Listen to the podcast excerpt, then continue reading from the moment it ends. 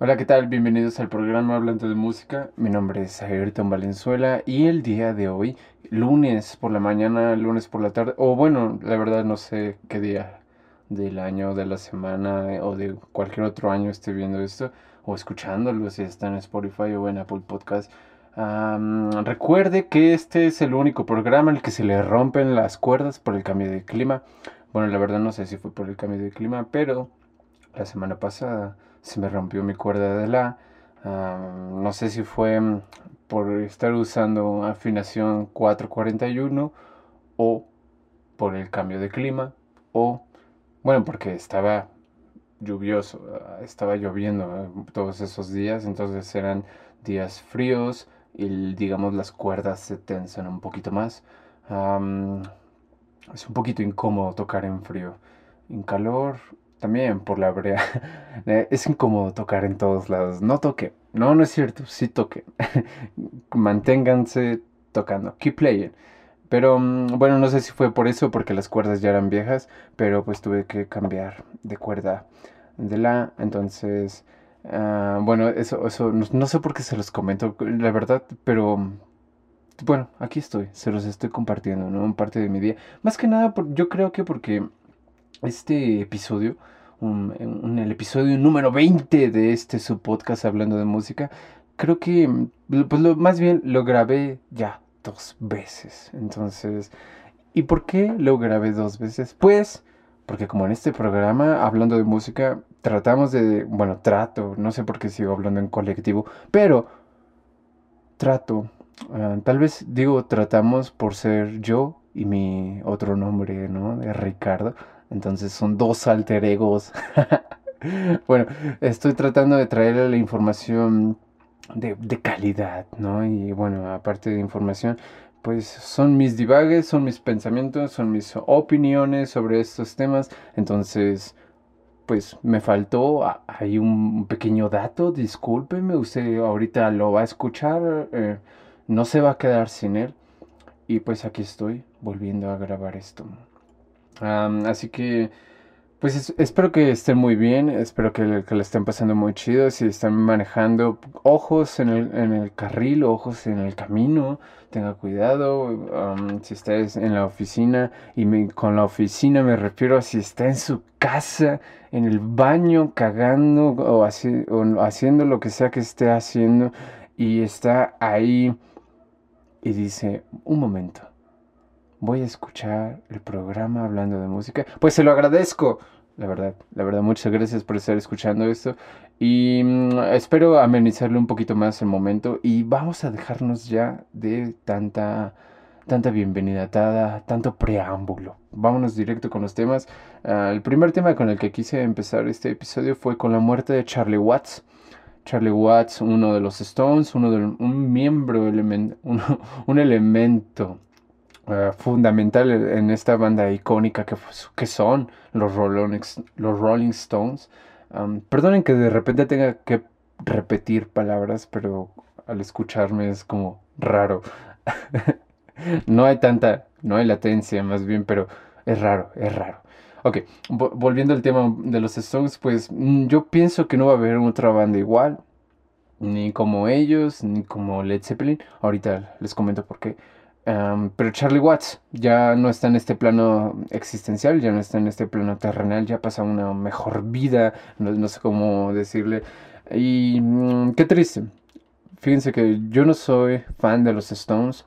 La verdad, sí los conozco de hace mucho tiempo y si tú estás escuchando esto o estás viéndolo y no sabes de qué estoy hablando, no sabes quiénes son los Rolling Stones, pues escucharlos después de este programa y luego ya vienes y dices, ah, mira, no estaban tan mal. Pero, o tal vez sí, tal vez no te gustan, ¿no? Es que más que nada los Rolling Stones son pues una banda vieja, una banda ya pues de mi papá, ¿sabe? O, sea, de la, de la edad de mi papá. Entonces, pues si usted es una persona joven, muy joven, no debería estar viendo este programa pero si es una persona joven, menor a 18 años, tal vez no los conozca, tal vez no les tocó, no, no le tocó más bien los Rolling Stone como por ejemplo a mi papá o a otras personas, ¿no? toda esa generación. La neta, ni idea. Pero mm, es una banda vieja y mm, ¿cómo a lo que quiero decir de que no va a, existir otra banda igual o similar a ellos, a los Who, a Led Zeppelin, etcétera, y etcétera, es, es por el misticismo el que, el que tenían estos artistas. Este misticismo que tenían ah, cada una de estas bandas como los veíamos como inalcanzables y que hoy en día pues los artistas supongo que por las redes sociales están un poquito más en contacto con sus fans con, sus, con su base de fans entonces por esa razón yo creo que ya no va a existir unas bandas iguales aparte de esas bandas fueron pioneras para que existieran otras bandas de hoy en día entonces vamos a ver en unos 50 años en unos 80, bueno, tal vez no tanto, 50 años, 60 años, a ver qué bandas hay en, en la Tierra, ¿no? Por ejemplo, ahorita está muy fuerte BTS. Quién sabe, a lo mejor en 50 años hay un género o una banda o unos artistas o, o quien sea que está fuertemente influenciada por BTS y resulta ser el, el artista del siglo. Y que ahorita, hablando de ese concepto del artista del siglo, ahorita vamos a hablar de ello. Mm, eh, téngame paciencia, porque es el plato fuerte. entonces, Charlie Watts eh, era el baterista de esta banda, de los Rolling Stones. Era, mm, ¿cómo decirlo? Los Stones eran este grupo de donde se veía los excesos, se veía los excesos del rock and roll, ¿saben? O sea, hay un chiste de que si tú abres a Mick Jagger o a Keith Richards, en vez de que te salga sangre, te sale polvo blanco, ¿no? ¿Quién, ¿Quién, sabe? O sea, obviamente es un chiste. Entonces, e, ellos son la viva imagen, pues, de eh, los excesos o de esta banda, con, más bien de esta banda de rock and roll, de vamos a tirar desmadre, ¿saben? Pero Charlie Watts, siendo el baterista de esta banda, no era así. De hecho, en propias palabras de Charlie, él decía que él no era un rockstar. Y, él, y pues cuando tú lo ves, si has visto como, no sé, otras presentaciones de otros grupos, pero de jazz y de tal vez de música popular, por así decirlo, como rock, te vas a dar cuenta que tenía una técnica distinta a todos los de rock y se parecía más a los jazzistas. De hecho, es, este hombre tocaba como, como jazzista, ¿no? Y eh, para mí, el, jazzista de la banda, el, el, jazz dentro de todos esos excesos, ¿saben? Es decir, tocó, creo que tenía un quinteto, Charlie Watts, no sé cómo se llamaba su quinteto, donde, si no estoy mal, tocaba en jazz. No lo quiero cagar, pero creo que sí. Y el otro em, con quien vi que tocó fue con Charlie Carter, que era un saxofonista también de jazz. Entonces, imagínense, imagínense ser un Stone, una de las bandas o de las asociaciones más bien más largas y duraderas que ha existido desde sus inicios por allá del 68, si no estoy mal. Imagínense ser uno de ellos, un elemento de este grupo y morir, bueno, morir, ¿no? Con este legado. Charlie Watts así se nos fue. Charlie Watts se fue siendo un Stone, uno de los grandes bateristas y grandes músicos de, pues, de nuestros tiempos, del siglo XX y XXI. Y nada, pues más que nada lo quería traer al, tema. Quería traer este tema porque ahora que estuve de, vacaciones, fui a, mi natal Dolores Hidalgo y pues estaba escuchando música con, mi papá. Casi siempre, saludos al jefe, casi siempre hablamos y de música y escuchamos música. Y pues les digo, él es fan de los Stones, de Led Zeppelin, de, de, los Doors, etcétera, ¿no? Entonces me mostró una canción nueva que hicieron los Rolling Stones, que creo que se llamaba Living in a Ghost Town, viviendo en un pueblo fantasma. No sé si es original de, de los Stones o si es de, no sé, una adaptación, un cover, no lo creo, quién sabe, pero pues si no mal recuerdo, porque vi el video con mi jefe, ah, pues era música, más bien era una música que hablaba sobre la pandemia, sobre un pueblo vacío, ¿saben? Entonces, ah, pues nada, lamentamos la muerte de Charlie Watts aquí en el podcast hablando de música. Y pues ni modo, a, a ver, esperemos que no se nos, espero que no se nos vayan más pronto todos esos artistas, porque no he visto a Robert Plant en vivo ahora que vino a uno de los, ¿cómo se llaman estos eventos que hay aquí en la Ciudad de México? Ah, no es Lollapalooza, Vive Latino. Creo que fue un Vive Latino. La verdad no sé, pero vino uno de estos festivales de música que se hacen aquí en, la ciudad. Y vino Robert Plant, también estuvo Interpol. Y me acuerdo que, mm, pues, o era el varo para ir a, audicionar a la escuela en, en mi casa Olin, o era para gastarlo en un boleto. Y lo gasté para la audición, no quedé. y pues no los vi. Entonces, ah, espero que no se nos estén yendo más estos, esos artistas. Eh, menos pronto, por favor. Ah, la verdad es que no, no, está chido. Pero bueno. y bueno, es que mucho de la pandemia nos ha quitado mucho, más bien. La pandemia nos ha quitado muchas cosas. Muchas personas, muchas situaciones, muchos momentos incluso, ¿no?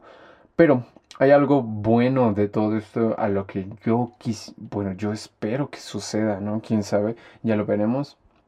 Pero se dice que la historia se repite, ¿no? Que estamos en esta constante de, la repetición ah, y que no lo podemos evitar. Y bueno, con esto de la pandemia, muchos artistas tuvieron la oportunidad de encerrarse a crear. O sea, ya no sé si por gusto por la, por la necesidad de trabajar o porque X o Y, ¿no?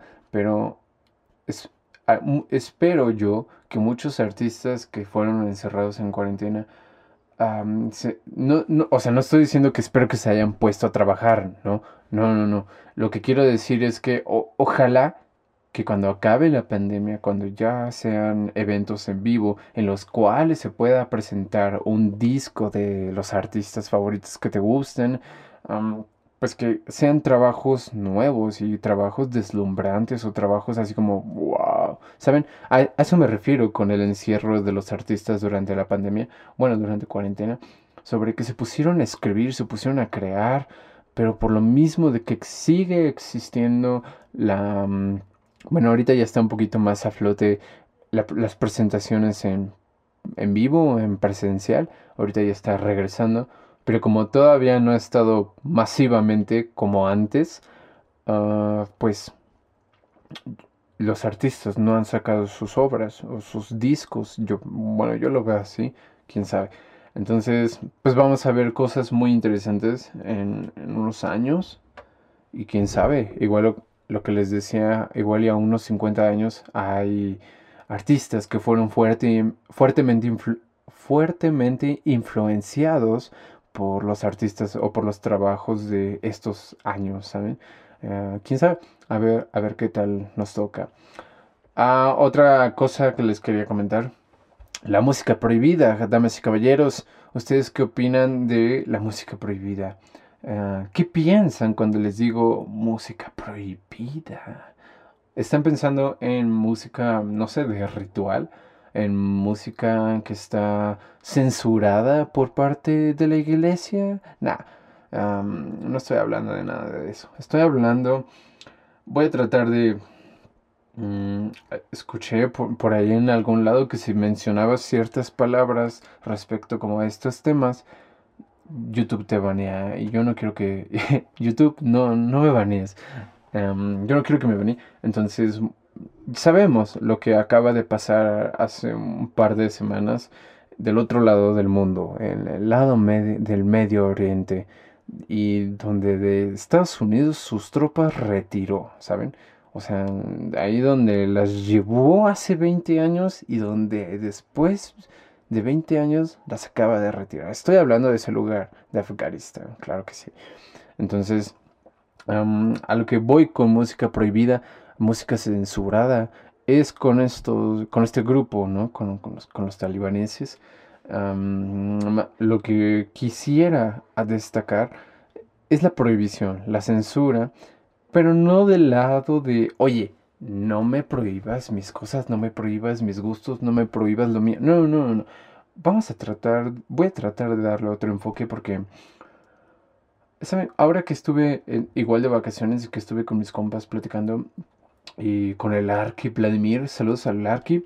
En alguna parte estábamos hablando de, de, de, este grupo, ¿no? De, y de esta religión y como de esta cultura. Porque la neta, yo soy un, ignorante en el tema, la verdad. Ah, y de hecho, si usted cree que soy un experto, no, déjeme de decirle que soy un idiota. Entonces, no se tome en serio lo que estoy diciendo. Ah, solo es mi opinión. Y ya, o sea, X. Ah, bueno, estábamos platicando de que mm, para nosotros se nos hace extraño, se nos hace incluso, los vemos como hasta los malos. Decimos, ay, güey, cuánta, mm, cuánta violación de derechos humanos existe allá, ¿no?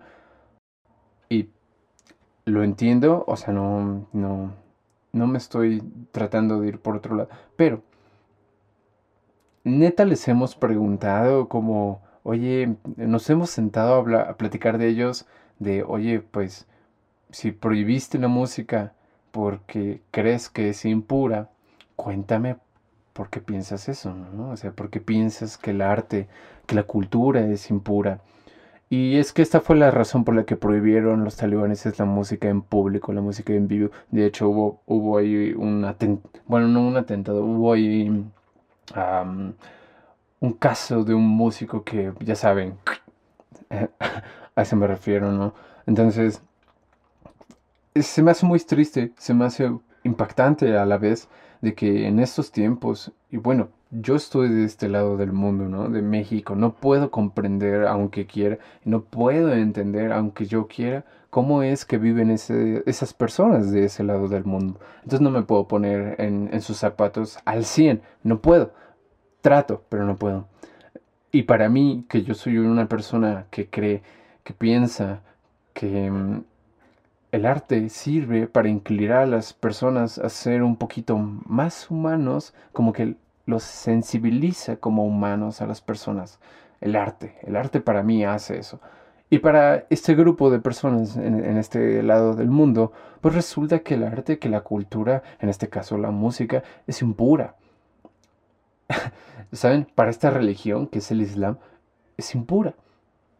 No sé si solo se tengan que cantar canciones respecto a o mm, ni idea, la verdad.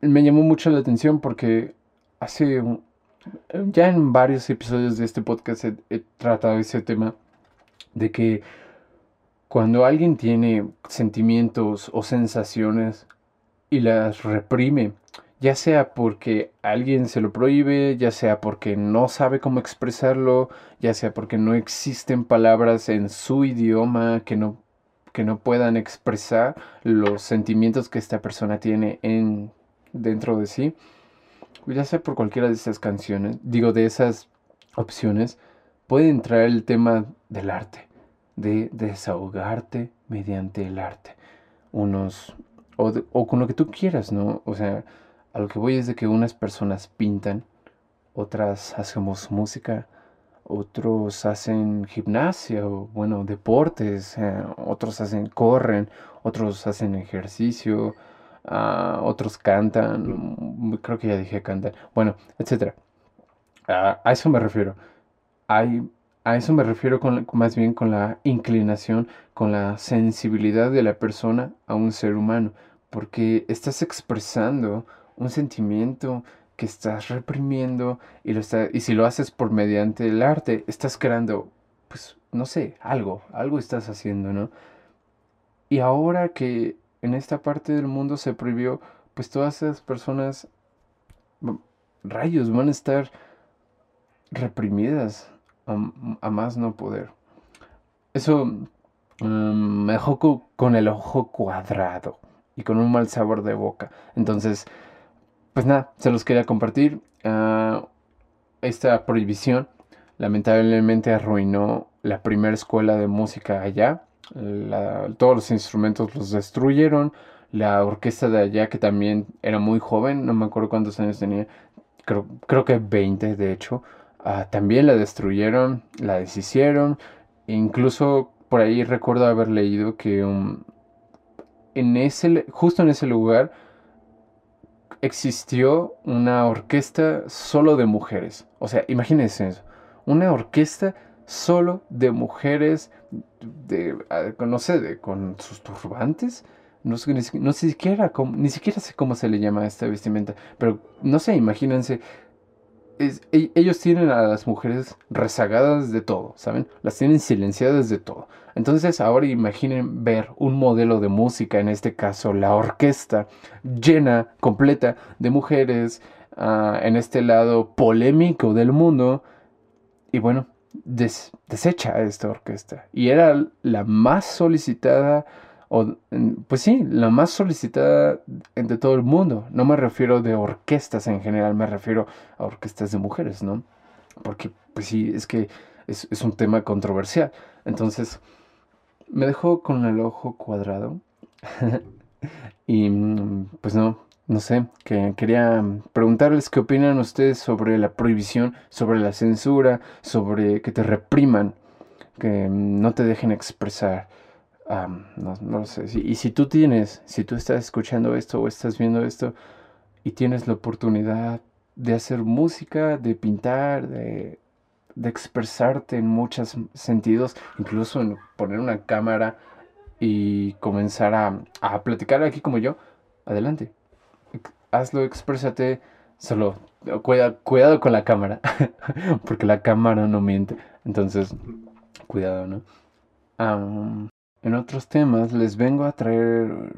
En este episodio voy a dar dos recomendaciones, pero en este caso va a ser un tema, eh, una de esas recomendaciones, ¿no? Ah, vi, tuve la oportunidad de ver la serie de Primal ahí en HBO. si tienen HBO, vayan a verla. Esta serie es una mm, serie de televisión para adultos. O sea, no, no, no, no estoy hablando de cosas sexuales ni nada de eso, sino es caricatura.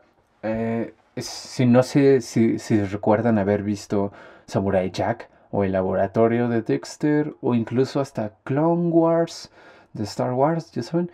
No sé si los llegaron a ver, pero bueno, el creador de estas series, um, de estos dibujos, de estas animaciones, también es el creador de esta otra que se llama Primal.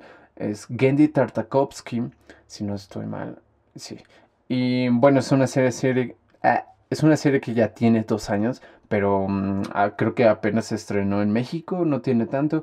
Me la aventé, la, estuve, la comencé con mi amigo Vladi, saludos al Arki, y la terminé con Isra, que por cierto estén atentos porque los siguientes dos episodios vienen con invitados fuertes. Viene Israel Koyok, excelente violinista, y Paola Vélez, violonchelista por excelencia. Así es. Entonces estén atentos y a esos episodios. Y bueno, regresando al tema de Primal y, el por qué se los recomiendo y por qué estoy hablando como de una serie aquí en este su programa hablando de música, pues porque esta serie no tiene diálogo. No, no hay palabras eh, prácticamente en esta serie. Todo lo que tú estás viendo es imagen y todo lo que estás escuchando es diseño de sonido. ¿A qué me refiero con diseño de sonido? claro que hay una banda sonora de por medio y de hecho fue creada por este Tyler Bates, que si no estoy mal es el guitarrista de mm, Marley Manson, otro personaje que va a ser nombrado un poquito más adelante en este episodio. En este episodio el guitarrista de Marlene Manson, Tyler Bates, fue el compositor y productor de esta banda sonora de Primal. Ya ha trabajado en otros lados, les digo, ah, creo que ha estado en las dos de Deadpool, en Guardianes de la Galaxia, en las de John Wick. creo que por ahí hubo, había de Rápidos y Furiosos, y no recuerdo qué otras, ¿no? Y la otra mujer no me acuerdo cómo se llama, ahorita se los busco. Se llamaba Joan Higginbottom. Ajá, Joan Higginbottom es la otra cara de, la respecto a la creación de la música de esta serie. Y, el diseño de sonido es otro hombre que se llama Joel o Joel Valentine. Eh, él, la verdad, no lo conozco. La mujer, esta chica que les comento, Joan, si no estoy mal, es una percusionista. Y bueno, a lo que voy con todo esto es de que es una serie que no contiene diálogo. Es una historia de un cavernícola y un dinosaurio que hacen ahí amistad porque tienen cosas en común. hacen una muy buena dupla y muy buenos episodios. Vayan a ver el de los mamuts, no me acuerdo cómo se llama. O el de... Hay un episodio sin crearles spoilers donde digamos la temática de los dinosaurios es... es... Hay como un, virus ¿Cómo decirlo? No, sé si es de la locura este virus o mm, como tipo zombie. Entonces ves, hay una especie de dinosaurios zombies. Está increíble. Está, me, encanta. Y a lo que voy con, lo de música y de que por qué no tiene diálogo, es de que la imagen hace mucho juego con el sonido y el son y viceversa, ¿no? El sonido con la imagen. Entonces, el humano, el, el espectador está absorbiendo todo. Incluso cómo agarran una rama, cómo se pisa, cómo se rompe la rama, cómo suena, cómo cruje. Cuando, cuando eso ocurre, el sonido es muy específico. Entonces, yo creo que sí. no la pude ver con audífonos. Bueno, no la pude escuchar con audífonos. Tal vez si la escuchen con audífonos y, no sé, en un celular o en algo, el sonido va a ser mucho más envolvente. O sea, es de esas bandas sonoras de, que tienen un ambiente sonoro, un ambiente en el cual como que te adentras y estás ahí, ¿saben? Entonces, vayan a verla. La verdad, me gustó muchísimo desde el primer, desde el primer episodio. Em, es, wow, es brutal esta serie. Mm, me encanta. Y si, y si quieren ver Samurai Jack, vayan a verla también. Es lo mismo, es una serie, pero ahora con samuráis. Igual, casi cero diálogos, todo es imagen y música. Entonces, pues, pues nada, vayan a verlo. También estamos por terminar lo que es verano. Y déjenme decirles, esto ya también puede ser noticia vieja, pero hay una actriz, sí, actriz. Bueno, ya ni sé qué sean, ya las personas pueden ser lo que sean, ya me da igual. Pero mm, hay una chica que se llama Olivia Rodrigo y tres de sus canciones fueron tres de las cinco más escuchadas durante este verano. Eh, esta mujer, esta chica, más bien, esta chica, porque tiene 18 años. wow, em, ¿qué estabas haciendo tú a tus 18? Yo no me acuerdo qué estaba haciendo a mis 18, seguramente estupidez.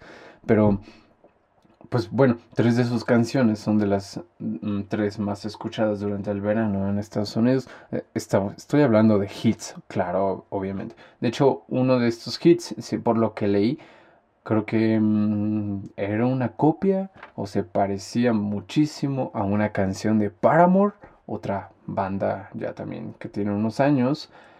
Y creo que Paramore ganó la demanda, entonces, pues ya saben cuestiones de creatividad, ¿no? ¿Quién sabe? Cuestiones de licencia más bien.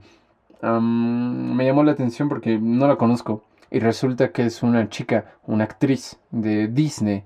Entonces fue como, ah, claro. O sea, no porque sea de Disney se lleva todo el mérito, ¿no? O quién sabe. A lo que voy es de que es de esas actrices como, mm, como Miley Cyrus, como Selena Gómez, como, ¿quién más podría ser? Demi Lovato no sé quién, otras, Ariana Grande, o sea, ¿saben? Que, fueron actrices y músicas, o artistas musicales. y ahorita están arrasando, ¿no? Está, está, está chido. Pero mm, no la topabas, aparte cuando vi la imagen de ella, que es como este disco con un fondo morado, y ella así como, ah, y con estampitas, si no me recuerdo, dije, esta persona es muy pequeña. y resulta que tiene 18 años. Entonces, vámonos ahora sí al plato fuerte de este su episodio número 20 del podcast hablando de música. ¿Se acuerdan de lo que dije al principio sobre el artista del siglo? Bueno, pues vamos a hablar de lo que hoy se le está diciendo a este hombre, este personaje, el artista del siglo XXI. Yo creo que es muy temprano para llamarle así.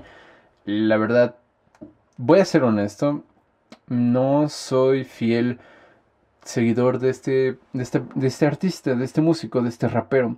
Ya saben de, de quién estoy hablando. si no saben, esperen. No soy fiel seguidor, la neta es que soy víctima de la, ¿cómo se llama? De la expectativa, víctima de la moda y de... Ahorita voy a hablar de eso.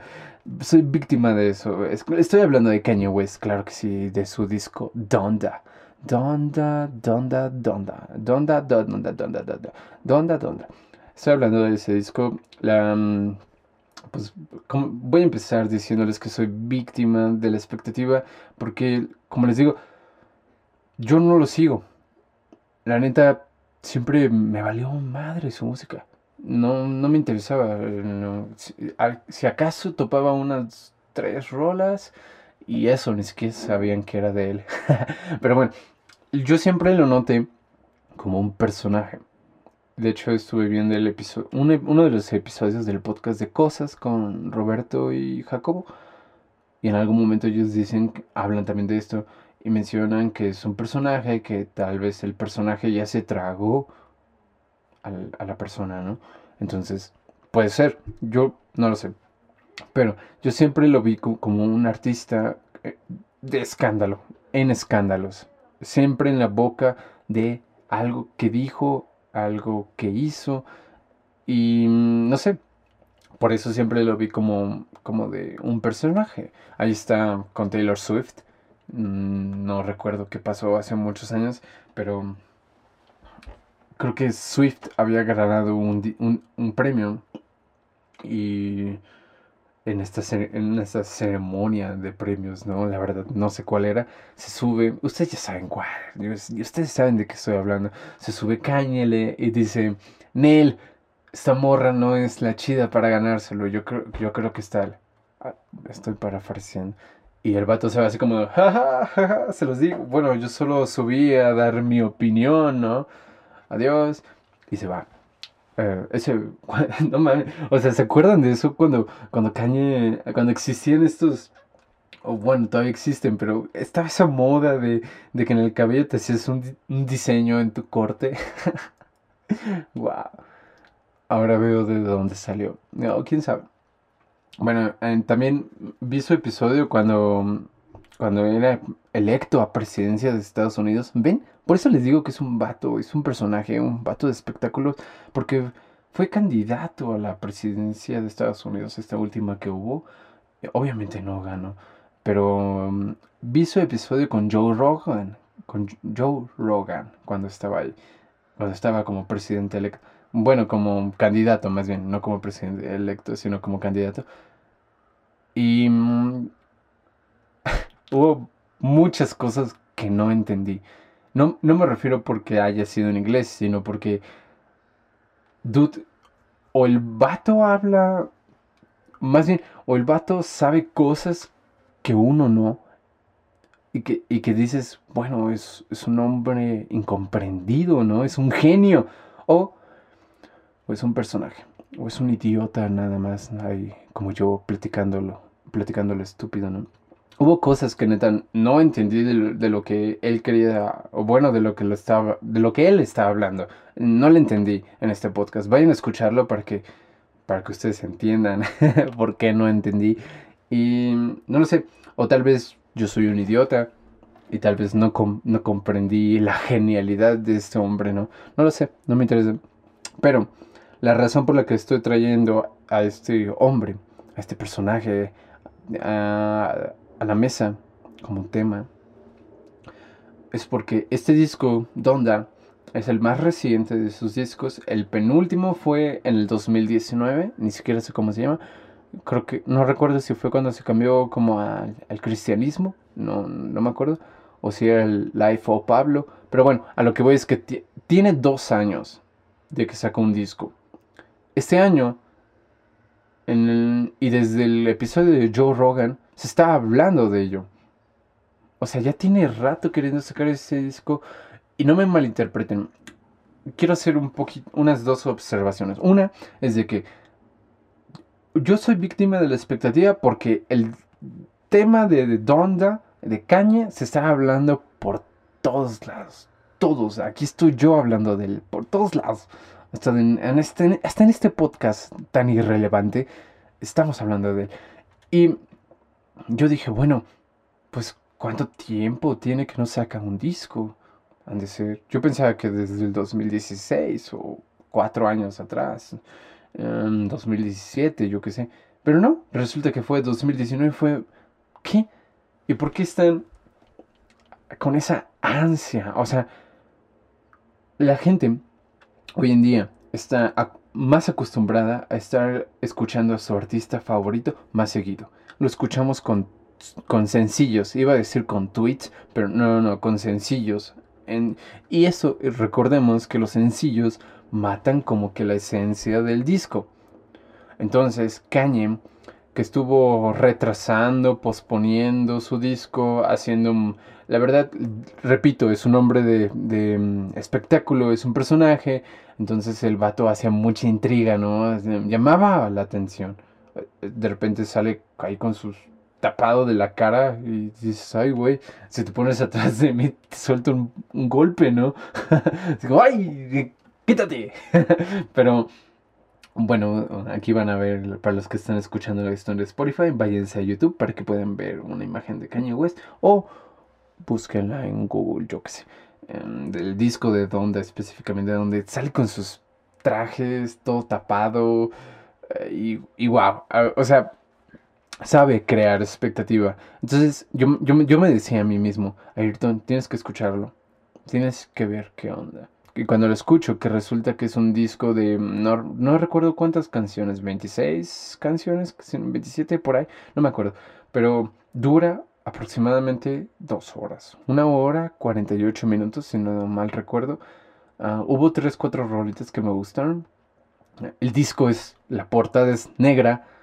O sea, eso llama también más la atención porque no hay nada, solo está ahí negro.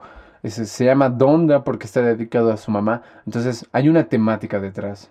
Hay algo ahí detrás. Él para... No sé si para terminar el disco o para hacerlo, porque yo a veces pensaba como, este vato se está haciendo güey y mm, ahorita que le están diciendo, eh, eh, ya sácame el disco, dice, bueno, ya tengo que chambear y en chinga lo hago. Yo como que pensaba eso, ¿no? Pero quién sabe, ¿no? El vato para terminar este disco, para desarrollarlo y concluirlo, rentó el estadio, si no mal recuerdo, el del Mercedes-Benz. O sea, este disco se metió un varo enorme.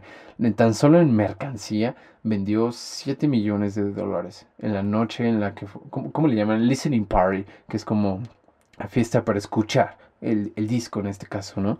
Mm, se metió 7 millones. Creo que el disco costaba 12 o un poquito más. Y no sé cuánto cuesta la renta del estadio. wow. Pero, mm, pero bueno, rentó un estadio para terminar este disco. Supongo que para también grabar ahí unos videos mm, para, las canciones.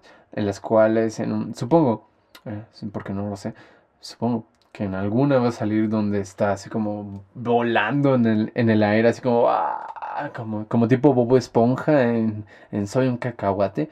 Algo así. O Ah, ¿Cuál era la otra? También construyó una casa, o sea, la réplica de la casa de su infancia. Díganme si eso no es estar loco. o sea, uh, construyó esta casa, supongo que también para un video, de la cual salió Marley Manson. polémico personaje. ¿Se acuerda que le mencioné a Marley Manson? Bueno, pues Marley Manson tuvo ahí unas acusaciones, ¿no? Sobre, no sé si sobre abuso sexual, pero tuvo ahí unas cosillas, unas acusaciones. Entonces lo vieron ahora con Kanye y fue, pues fue polémico, ¿saben? No, había otra persona, pero no me acuerdo quién es. Y, bueno, ahí estaba. De hecho, a raíz de esto hubo un meme que decía, The man, bueno, los hombres harán cualquier cosa menos ir a terapia. Y me dio mucha risa.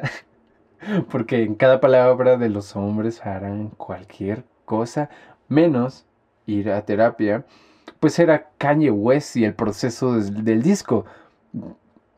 Supongo que con terapia superarías la muerte de tu madre, ¿no? O sea, no me estoy, no estoy tratando de hacer menos la situación.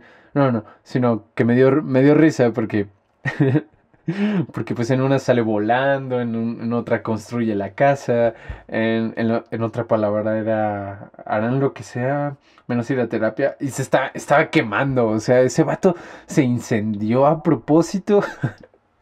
guau, guau. O sea, es un vato excéntrico, es un personaje, eh, es un artista que, que, está haciendo muchas cosas. Hace mucho eh, leí un libro que se llama El poder de la retórica de Fernando Ayala Blanco y en alguna parte viene una cita de Karl Kraus que dice, el, el ético tiene que nacer siempre de nuevo y el artista de una vez por todas. Yo interpreto esta cita como que la persona que es ética siempre tiene que ir con, en, constante cambio pues con la moral. Y, con la moral me refiero a con, la polis, ¿no? Con, el pueblo, con la sociedad. Mientras que el artista le tiene que valer madre, tiene que hacer lo que tenga que hacer. ¿Saben? Una, e, e, este meme de a los hombres harán lo que sea para mm, menos ir a terapia, más bien, es una clara representación de lo que les comenté al principio, que él se está desahogando o él está expresando esta muerte de su madre respecto con el disco. No lo está haciendo yendo a terapia, no lo está haciendo con otras cosas, él lo está haciendo mediante la música, mediante el arte, ¿no? En este caso. Y bueno, mucha expectativa. La verdad es que mm, sí, se me hizo me su disco. Yo no soy fan de Kanye. Tengo que escuchar sus otros discos para decir, ah, ok, aquí hay una evolución. No le llamaría el artista del siglo XXI. Aún es muy temprano para eso. Digo, faltan 80 años prácticamente para que se acabe el siglo. Entonces, todavía faltan muchas más personas que tienen que nacer y que tienen, bueno, que supongo que van a demostrar arte que vale la pena, ¿saben? ¿Quién sabe cómo va a ir el mundo de la música en ese aspecto? Pero mm, fue muy loco esto de Kanye West. Esto de la expectativa y de la... ¿Cómo, cómo les dije? Víctima de la... Bueno, sí, de la expectativa... De lo que sea, de lo que les haya dicho. fue una cosa muy, muy loca esto. Y pues bueno, ya salió el disco, el tan esperado disco. Ah, claro, perdón, nada más como últimas dos cositas. Lo que sí me gustó es de que como el vato estuvo posponiendo y retrasando y no liberando ni una sola canción, el disco se mantuvo en secreto, digamos, hasta la filtración y la publicación. ¿A qué me refiero con esto? A que los, los fans tuvieron como otra oportunidad de escuchar un disco completo. Una hora 48 minutos de información con Kanye West. Y no estar escuchando sencillo, sencillo, sencillo, sencillo, sencillo, sencillo, sencillo, sencillo. No, ahora fue todo el disco. Entonces, esto es un lado positivo para mí en cuestión a lo que les digo de la esencia del disco. De que ya no tenemos la capacidad de sentarnos a escuchar algo por más de 5 minutos, algo por más de 10, 20 minutos. Eh, me refiero a música. Y ahora viene este vato y nos dicen, tengan una hora y 48 minutos.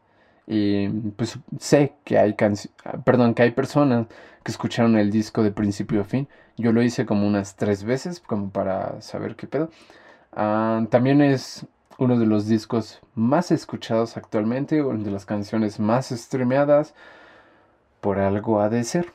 No sé si solo sea en Estados Unidos y en México, según yo es en otras partes del mundo, pero por algo ha de ser, ¿no? Entonces, pues sí, la moda.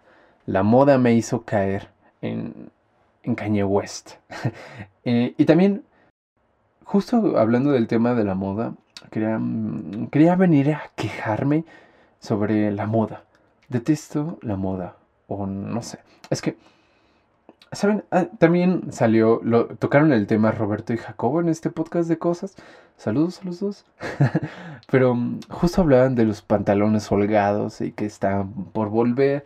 Y recuerdan que lo que les dije de que la historia es repetitiva y cíclica. pues algo similar, ¿no? Yo ahorita justo traigo un pants.